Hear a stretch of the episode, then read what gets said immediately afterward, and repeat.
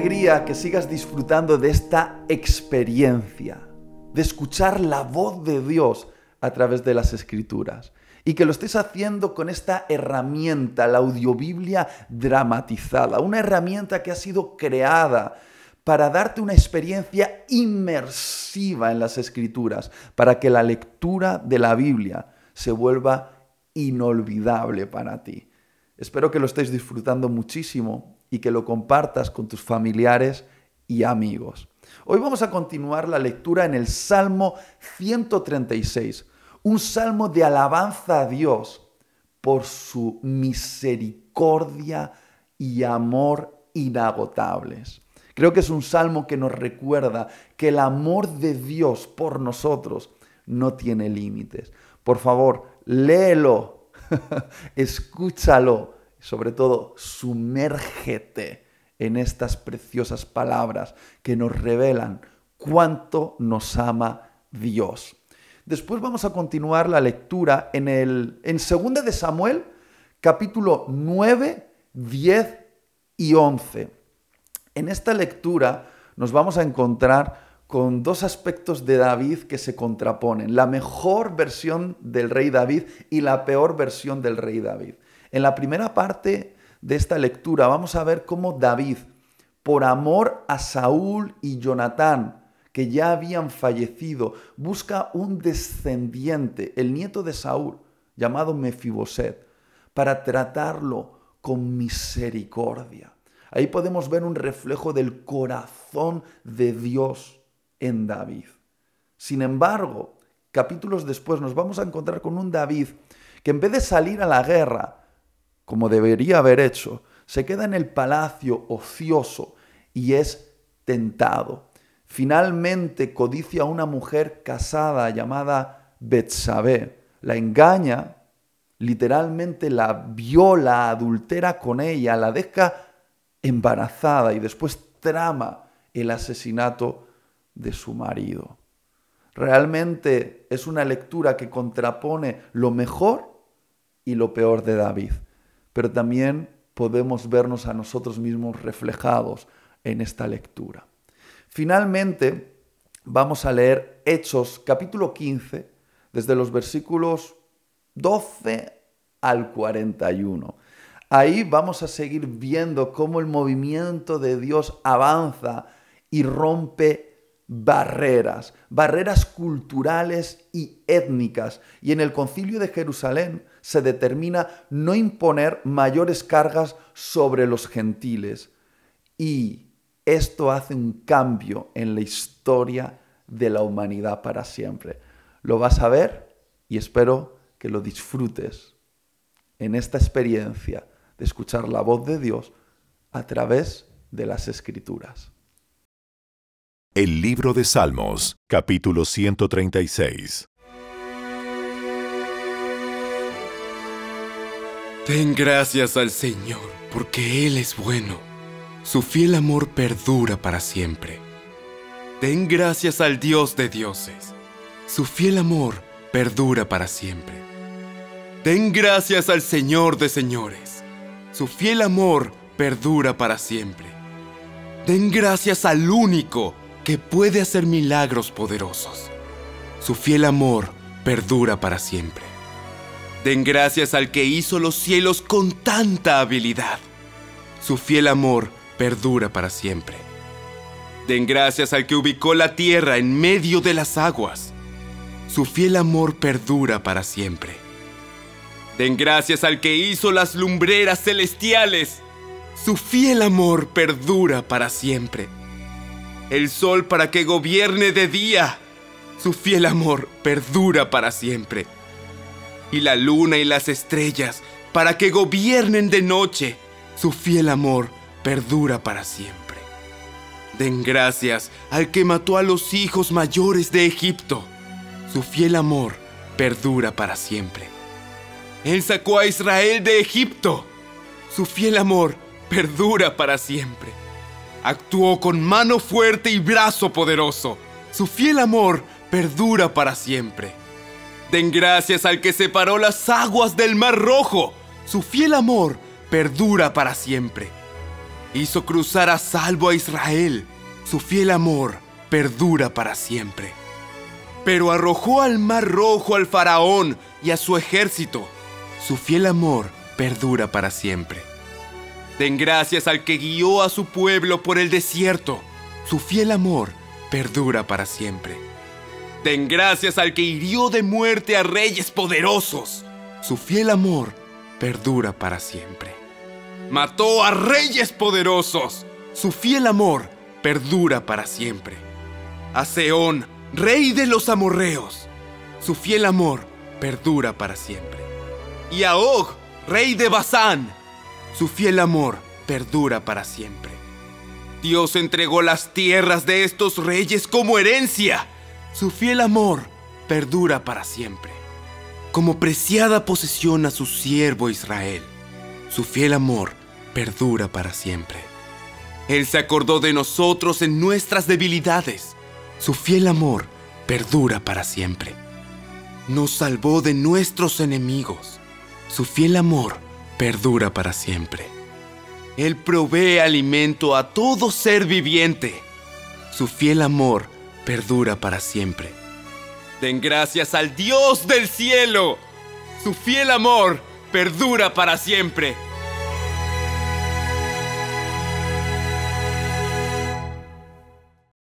El segundo libro de Samuel, capítulo 9.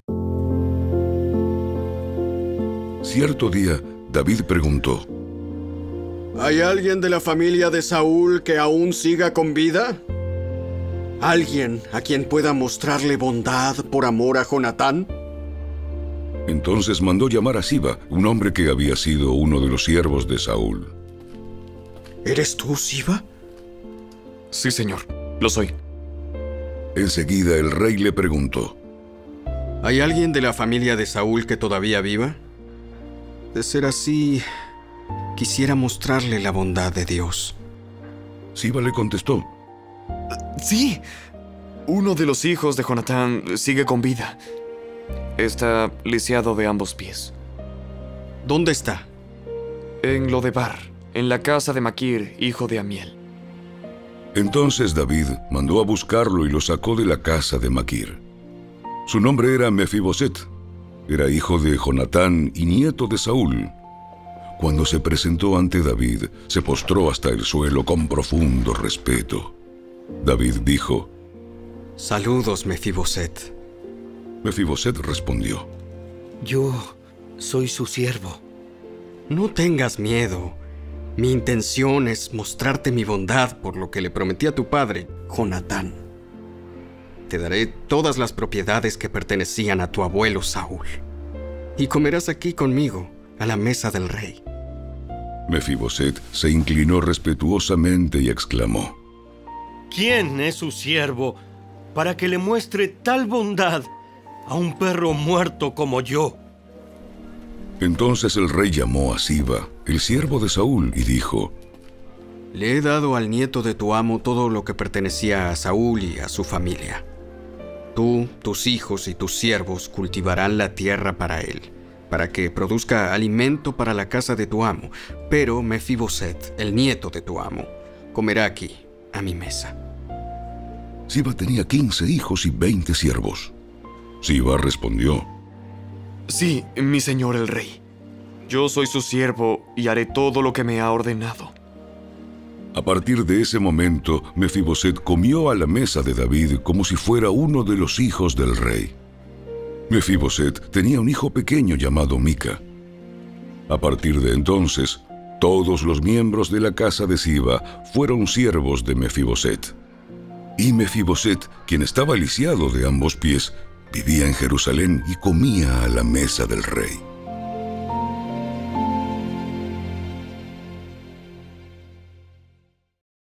El segundo libro de Samuel, capítulo 10. Después de un tiempo, murió Naas, rey de los amonitas, y su hijo Anún subió al trono. David dijo, Le mostraré lealtad a Anún, así como su padre Naas siempre me fue leal. Entonces David envió embajadores a Anún para expresarle sus condolencias por la muerte de su padre. Pero cuando los embajadores de David llegaron a la tierra de Amón, los comandantes amonitas le dijeron a Anún, su amo, ¿Realmente cree que estos hombres vienen para honrar a su padre? No. David los ha enviado a espiar la ciudad para luego venir y conquistarla. Entonces Anún tomó presos a los embajadores de David, les afeitó la mitad de la barba, les cortó los mantos a la altura de las nalgas y los envió avergonzados de regreso a David. Cuando llegó a oídos de David lo que había sucedido, envió mensajeros para decirles a los hombres, Quédense en Jericó hasta que les crezca la barba y luego regresen. Pues se sentían muy avergonzados de su aspecto. Cuando el pueblo de Amón se dio cuenta de qué tan seriamente había provocado el enojo de David, los amonitas contrataron a 20.000 soldados arameos de infantería de las tierras de Bet Rehob y Soba, mil del rey de Maaca y 12.000 de la tierra de Tob. Cuando David se enteró, envió a Joab con todos sus guerreros a pelear contra ellos. Las tropas amonitas se pusieron en pie de guerra a la entrada de la puerta de la ciudad, mientras los arameos de Soba y Rehob, junto con los hombres de Tob y Maaca, tomaron posiciones para pelear a campo abierto. Cuando Joab vio que tendría que luchar tanto por el frente como por la retaguardia, eligió algunas de las tropas electas israelitas y las puso bajo su propio mando para luchar contra los arameos a campo abierto. Dejó al resto del ejército bajo el mando de su hermano Abisaí, quien atacaría a los amonitas. Si los arameos son demasiado fuertes para mí, entonces ven en mi ayuda. Le dijo Joab a su hermano. Si los amonitas son demasiado fuertes para ti, yo iré en tu ayuda. Sé valiente. Luchemos con valor por nuestro pueblo y por las ciudades de nuestro Dios, y que se haga la voluntad del Señor. Cuando Joab y sus tropas atacaron, los arameos comenzaron a huir. Al ver que los arameos corrían, los amonitas huyeron de Abisaí y retrocedieron a la ciudad. Terminada la batalla, Joab regresó a Jerusalén. Al darse cuenta los arameos de que no podían contra Israel, se reagruparon y se les unieron tropas adicionales arameas que Adad-Eser mandó llamar del otro lado del río Éufrates. Estas tropas llegaron a Elam bajo el mando de Sobac, el comandante de las fuerzas de Adadeser. Cuando David oyó lo que sucedía, movilizó a todo Israel, cruzó el río Jordán y guió al ejército a Elam. Los arameos se pusieron en formación de batalla y lucharon contra David. Pero nuevamente los arameos huyeron de los israelitas. Esta vez, las fuerzas de David mataron a 700 conductores de carros de guerra y a 40.000 soldados de infantería, entre estos a Sobac, el comandante del ejército. Cuando todos los reyes que estaban aliados con Adadeser vieron que Israel los había derrotado, se rindieron a Israel y se convirtieron en sus súbditos. Después de esto, los arameos tuvieron miedo de ayudar a los amonitas.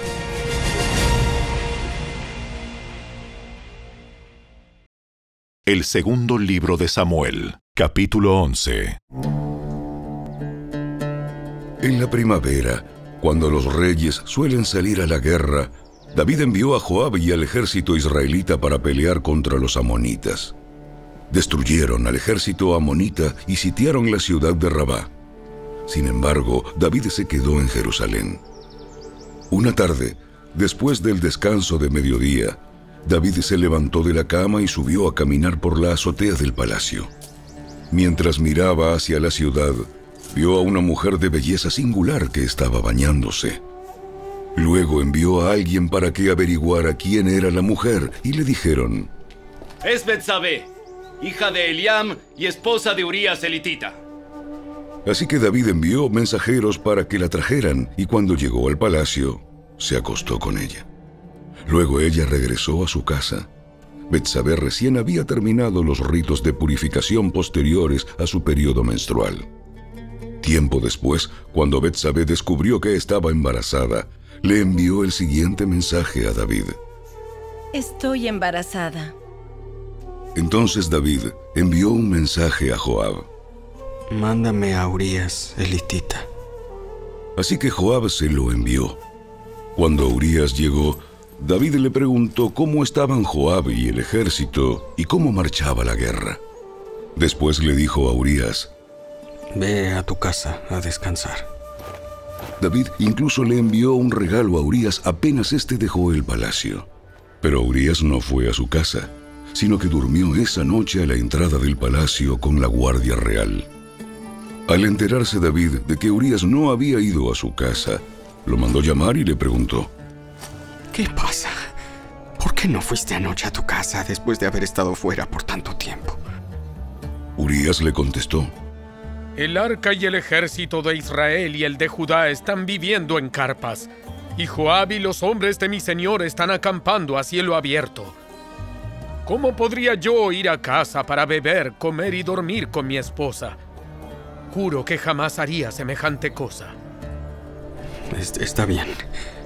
Quédate hoy aquí y mañana puedes regresar al ejército. Así que Urias se quedó en Jerusalén ese día y el siguiente. David lo invitó a cenar y lo emborrachó.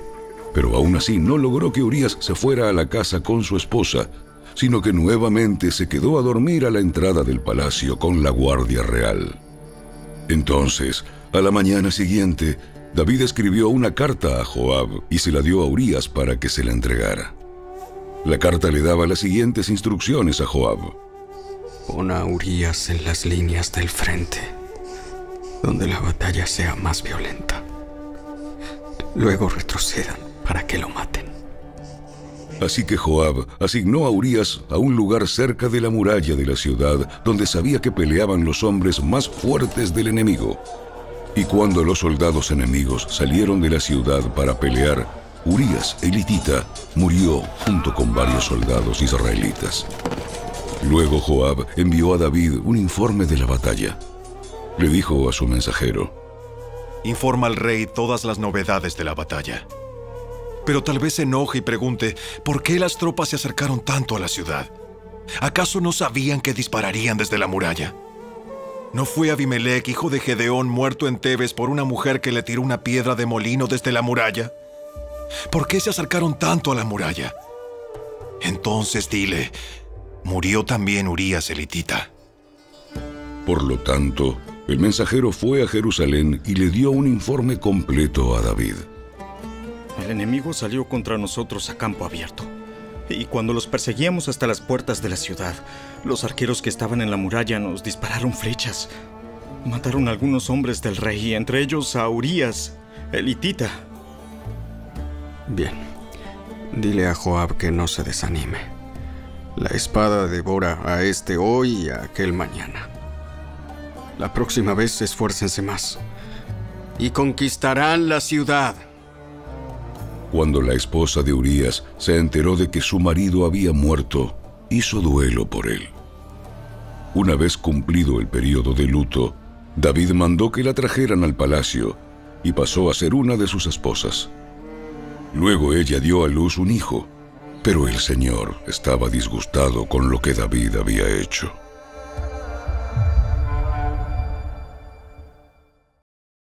Los Hechos de los Apóstoles, capítulo 15. Todos escucharon en silencio mientras Bernabé y Pablo les contaron de las señales milagrosas y maravillas que Dios había hecho por medio de ellos entre los gentiles. Cuando terminaron, Santiago se puso de pie y dijo, Hermanos, escúchenme.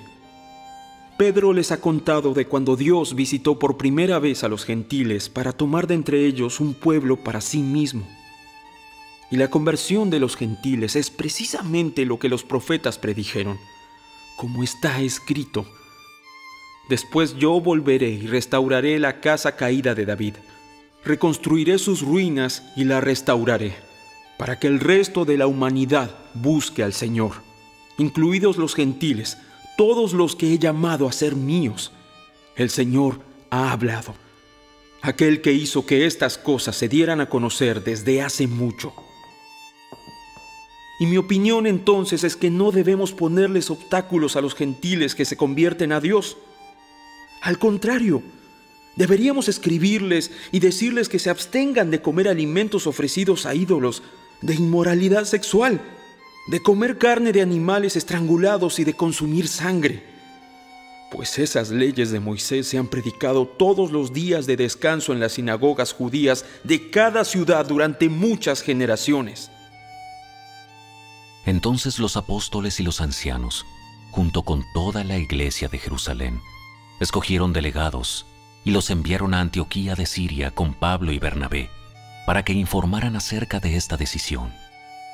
Los delegados escogidos eran dos de los líderes de la iglesia, Judas, también llamado Barsabás, y Silas. La carta que llevaron decía lo siguiente.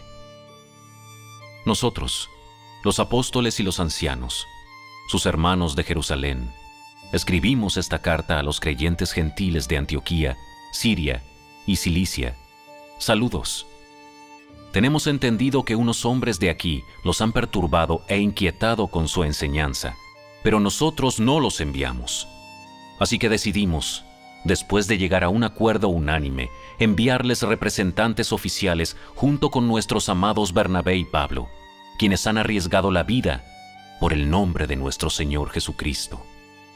Les enviamos a Judas y a Silas para confirmar lo que hemos decidido con relación a la pregunta de ustedes pues nos pareció bien al Espíritu Santo y a nosotros no imponer sobre ustedes una carga mayor que estos pocos requisitos. Deben abstenerse de comer alimentos ofrecidos a ídolos, de consumir sangre o la carne de animales estrangulados y de la inmoralidad sexual. Si hacen esto, harán bien. Adiós.